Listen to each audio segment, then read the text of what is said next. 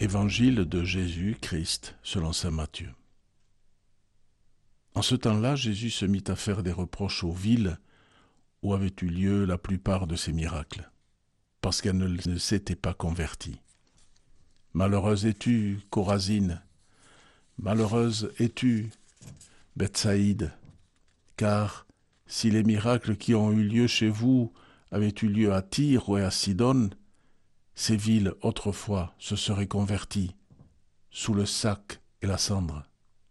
Aussi, je vous le déclare, au jour du jugement, Tyr et Sidon seront traités moins sévèrement que vous. Et toi, Capharnaüm, seras-tu donc élevé jusqu'au ciel? Non, tu descendras jusqu'au séjour des morts.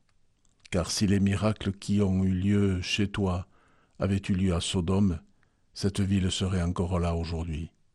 Ainsi, je vous le déclare, le jour du jugement, le pays de Sodome sera traité moins sévèrement que toi.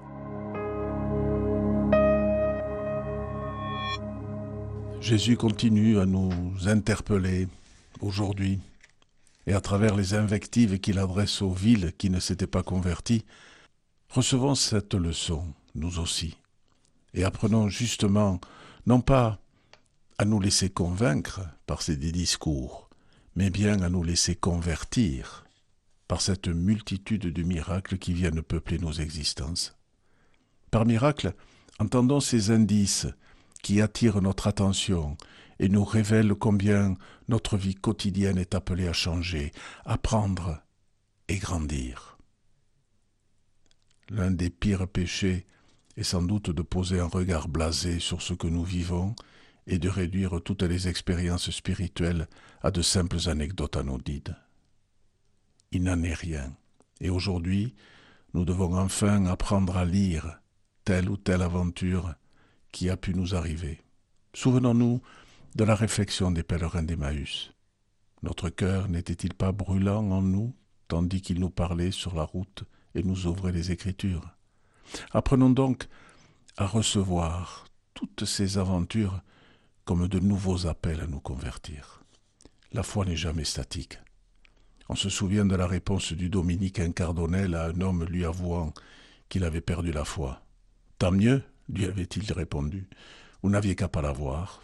Nous ne possédons pas la foi, mais nous progressons tous les jours davantage dans la découverte de notre Père, de son Fils et de l'Esprit.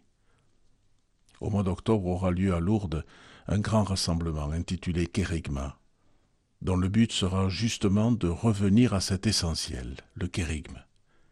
Et nous devons tous les jours nous poser la question justement, en quoi est-ce que cette proclamation change ma vie, la transforme, la fait progresser? Apprenons donc à nous laisser convertir par tous ces miracles. C'est cela que Jésus reproche aux villes de Corazine et de Bethsaïde, villes qui ont justement refusé l'action divine. Parce que nous ne limitons pas l'annonce à ce qui nous est dit, ne limitons pas le miracle à ce que nous recevons. Le bénéficiaire, en fait, aussi partie. Et tout changement dans sa vie sera aussi le signe de ce qu'il aura reçu. C'est le bibliste Étienne Charpentier, je crois, qui comparait toute bonne nouvelle à une jolie rose. Un botaniste n'en parlera pas de la même façon qu'une jeune fille la recevant de son amoureux. Corazine n'est pas Bethsaïde, et cependant leur proximité n'est pas que géographique. Il s'agit aussi de leur refus de reconnaître le Christ dans ses œuvres et de son autorité sur le mal.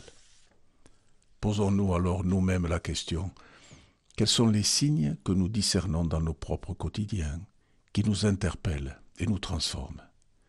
Jésus a guéri Bartimée l'aveugle.